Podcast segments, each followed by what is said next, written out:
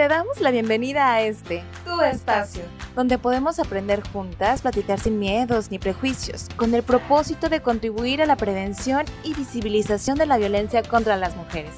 Esto es Voces Violetas, una producción de Gobierno del Estado a través del Instituto Colimense de las Mujeres, apoyado por el Indesol en su programa PAIMED.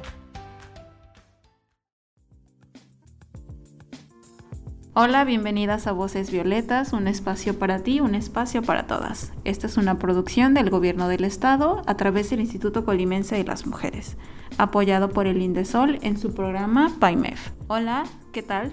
Soy Cire y bueno, hoy me encuentro nuevamente con Ceci otra vez aquí. aquí andamos nuevamente grabando podcast. ¿Cómo estás? Bien, fíjate que estoy bien. Me gusta mucho estar aquí en el podcast, me gusta hablar de estos temas y sobre todo me gusta que la gente conozca más de estos temas porque creo que son muy importantes. Y muy importante el tema que vamos a hablar de, el día de hoy. Es un tema que es de redes de apoyo. No sé si ya habían escuchado algo sobre esto, pero la verdad es muy importante que conozcan. Vamos a comenzar preguntando qué son las redes de apoyo. Eh, a lo que tengo entendido, eh, las redes de apoyo se llaman así a las estructuras sociales y a las relaciones y vínculos que tenemos con ciertas personas.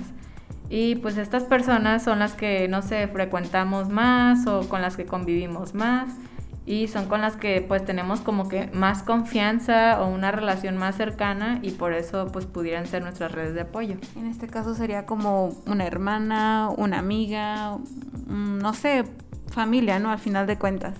Sí, mira, eh, pues según esto se supone que hay varios tipos de redes. Están tanto las redes formales, es decir, las que están constituidas como de manera, pues sí, más formal, más organizada, pueden ser este, instituciones, organismos del sector público y privado, eh, algo más definido, instancias gubernamentales, etc.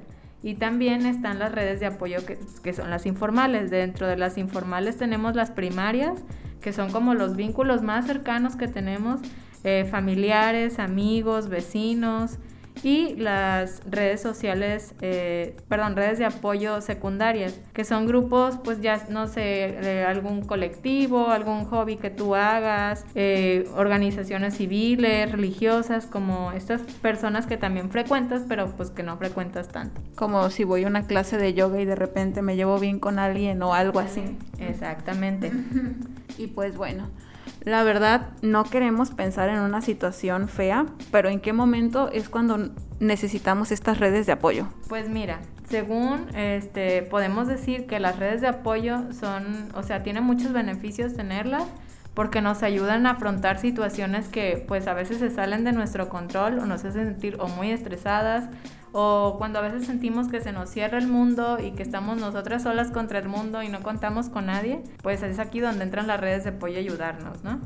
Eh, todas estas personas que incluso pueden ser, es que a veces es muy difícil porque creo que cuando estamos viviendo, eh, trasladándolo a una situación de violencia, pues se nos cierra a veces el, el campo de visión, ¿no? Y a veces estamos tan enfocados en los problemas que nos cuesta ver quiénes están alrededor nuestro y nos pueden acompañar a vivir nuestro proceso. O sea, pueden ser desde compañeros de trabajo, que pues no sé, al menos en México que trabajamos ocho horas al día mínimo, entonces pues casi la tercera parte de nuestra vida estamos con estas personas. Qué mejor tener una base sólida o unos compañeros que nos ayuden, pues digo, siempre y cuando esté esta, esta relación de confianza, este vínculo, pues que nos ayuden también a, superar estos, estos problemas que se nos presentan en ocasiones. No necesariamente tendría que ser, como dices tú, un problema tan fuerte o tan difícil o dejarlo como hasta la última instancia. Podría ser una situación simplemente, sabes que tengo un problema en casa y me gustaría recibir el consejo de una amiga, de una compañera del trabajo. O sea, creo que las redes de apoyo siempre están ahí, pero es más bien como que a veces no somos capaces de identificarlas. Tienes toda la razón. La verdad es que generar este tipo de vínculos es tanto bueno como para ti como para la otra persona con la que lo generes, porque a final de cuentas en algún momento se van a tener que salvar, ¿no crees? Sí. Y sobre todo porque pues te das cuenta que no estás tú sola, ¿no? Que, que hay más personas que pueden estar viviendo un problema como el tuyo o que pues te puedes identificar con alguien más, simplemente hay, hay un vínculo, hay un nexo más fuerte, creo que cuando pues superan un problema juntas o que al menos te hacen sentir acompañada, pues qué bonito, ¿no? Qué bonito es ver que no estás tú sola, como digo, no, ya no eres tú sola contra el mundo y pues que estas personas estén presentes cuando las necesites. Dentro de los beneficios que tienen las redes de apoyo, eh, pues son beneficios de apoyo social, es mejorar la, la capacidad de hacer frente a situaciones estresantes, disminuyen los efectos de la angustia emocional, promueven una salud mental buena y física, fortalecen los niveles de autoestima, te ayudan a reducir los riesgos cardiovasculares, por ejemplo, pues te ayudan a disminuir la presión arterial eh, y fomentan comportamientos de estilo de vida saludables. O sea, simplemente el saber que hay alguien que, con el que puedes compartir esa culpa o repartir esa culpa, pues creo que ya es como una ventaja, ¿no? Y dentro de los espacios en los que se puede establecer una red de apoyo, pues pueden ser pues desde un voluntariado, algún colectivo, una causa que significa mucho para ti o sea importante y te gusta participar en ella, pues puedes conocer a más personas que compartan estos intereses y valores contigo. Eh, puede ser alguna actividad recreativa como hacer ejercicio, además de que te ayuda a tener un estilo de vida saludable, pues te permite conocer a otras personas mientras haces esta actividad física. Pueden ser, no sé, cursos, talleres, eh, no sé, clases de baile, de pintura, no sé, infinidad de, clases que puedes tomar. Y pues siempre, pues cuando hay intereses en común es más fácil empatizar con otras personas, ¿no? Eh, también existen las redes sociales, que a veces eso se nos olvida. Estamos tan en contacto siempre que a veces pues no vemos lo que está ahí. Las redes sociales pueden ayudar a mantener el contacto con amigos o familiares. Eh, y no, pues sí, también es importante no excedernos en el tiempo invertido en ellas. Te puede servir para estar en contacto con amigos que están fuera de, de tu alcance, fuera de tu ciudad, o simplemente pues ya no hay tanta frecuencia en el trato, pero pues al menos mencionar que están ahí. Y bueno, pues al final es como un ganar-ganar, como lo decía, porque pues no solamente tienes una visión diferente al momento de contarle o de tener esta facilidad con alguien más. Muchas veces, por decir, si estás cayendo tal vez en una, suponiendo, estás viviendo violencia, le cuentas a tu amiga, a tu compañera de trabajo o a alguien más. Obviamente esta persona que está fuera de tu situación va a ver tal vez los poquitos rojos y puede ser la persona que te jale a... Por lo mismo de estar tan metido en tu problema, pues ni siquiera ves la solución que tal vez puede estar ahí en tu cara, ¿no? Eh, y qué padre cuando hay otra persona que te ayuda. Ahora sí, la amiga, date cuenta. Exacto. O sea, no, no necesariamente tiene que ser una situación de violencia, pero también puede ser, no sé, eh, alguna situación de depresión, estrés o, que estés viviendo alguna pérdida, algún proceso de un duelo, ya sea un duelo en una relación o un duelo de alguna persona que se haya ido de tu vida en ese momento. Entonces siempre es bueno contar con alguien, el no sentirse solas, el sentirse acompañadas y pues dentro de todas las, como cualquier relación, o sea, las redes de apoyo, para que sea exitosa debe haber pues una doble vía, ¿no? Que, que sea comunicación en ambas vías. Y para mantener vivas estas redes de apoyo, pues es importante, pues primero eh, permanecer en contacto con estas personas, ¿no? Pues si te hablan, responder a llamadas telefónicas o a través de correos electrónicos, no sé, invitaciones a salir. Eh, ¿Cuántas terapias no nos hemos aventado con una amiga en un cafecito? Que empezamos a hablar de una cosa y terminamos llorando las dos tratando de buscar la respuesta a un problema. Entonces, pues este, este, tipo de contacto que igual pues, por la pandemia no podemos estar como quisiéramos tan cerca, pero sí este, una llamada, oye, ver cómo estás, un correo, un mensajito, hacernos presentes, creo que es importante. El no competir, el sentir pues felicidad por la otra persona con el éxito de alguno de tus amigos, no sentir envidia, al contrario. Yo siempre digo que eh, las metas y los sueños de mis amigos, o sea, su realización también es mía, ¿no? Porque llevan una partecita.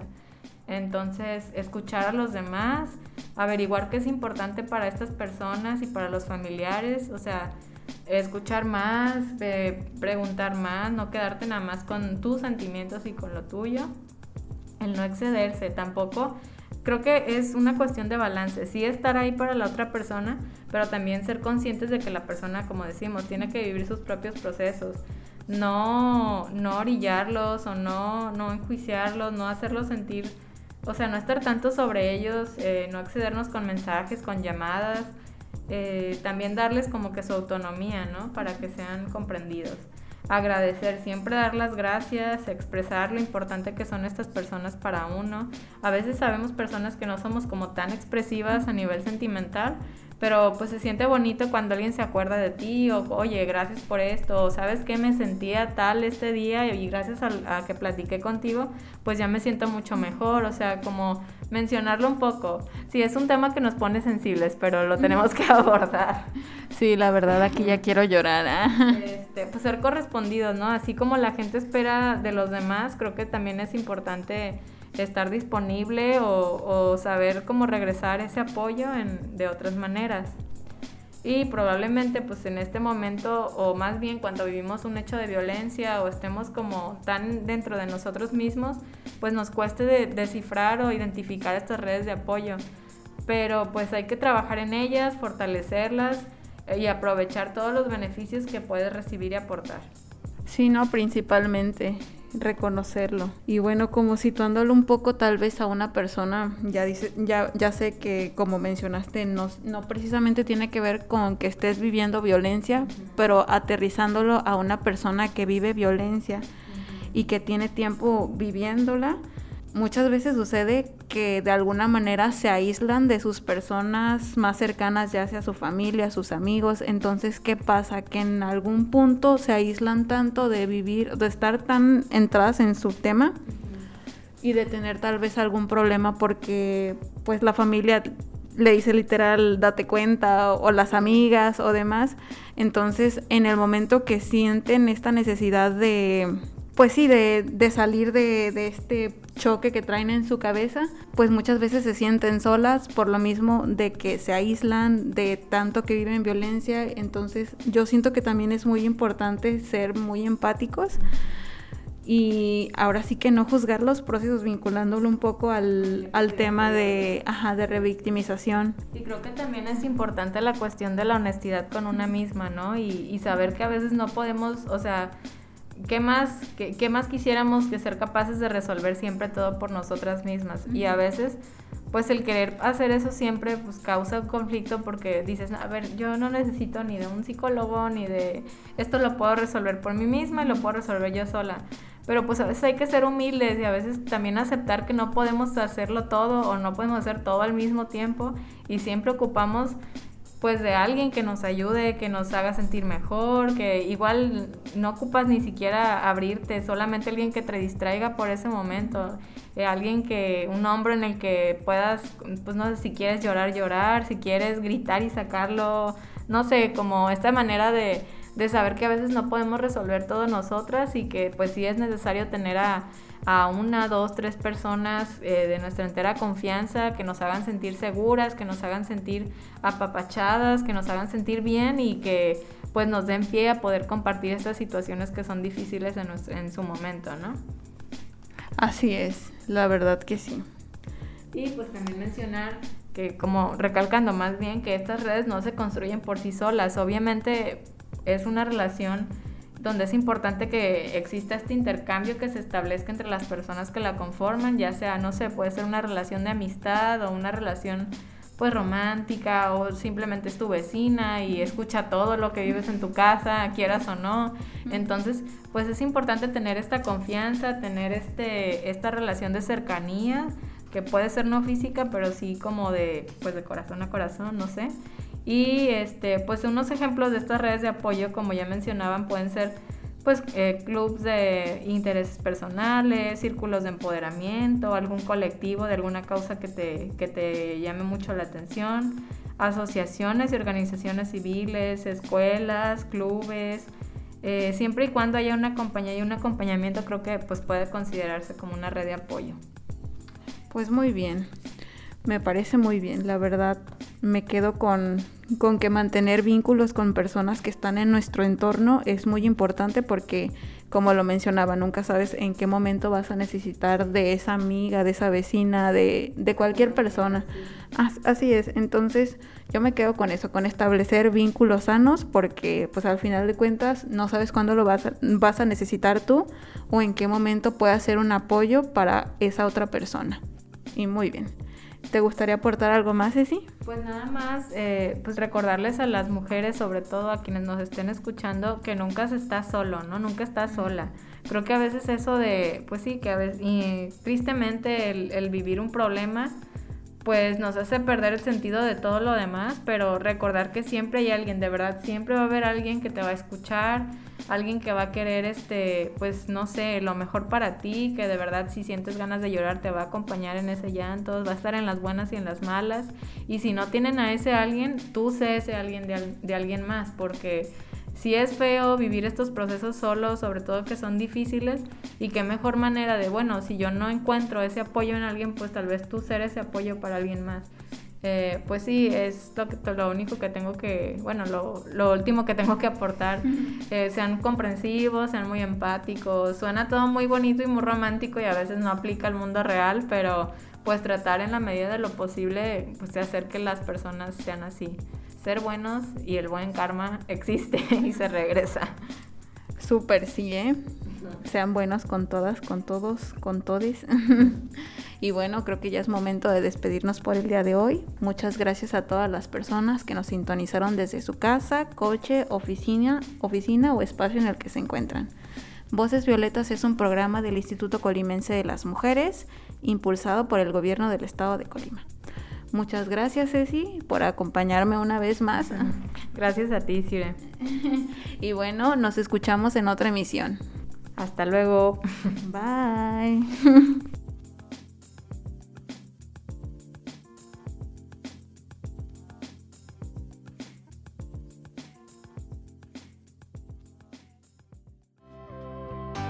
Gracias por sintonizar Voces Violetas. Un espacio para ti, un espacio para todos un lugar para aprender, escuchar y conocernos. Esta es una producción del Gobierno del Estado de Colima a través del Instituto Colimense de las Mujeres, apoyado por Indesol en su programa PAIME.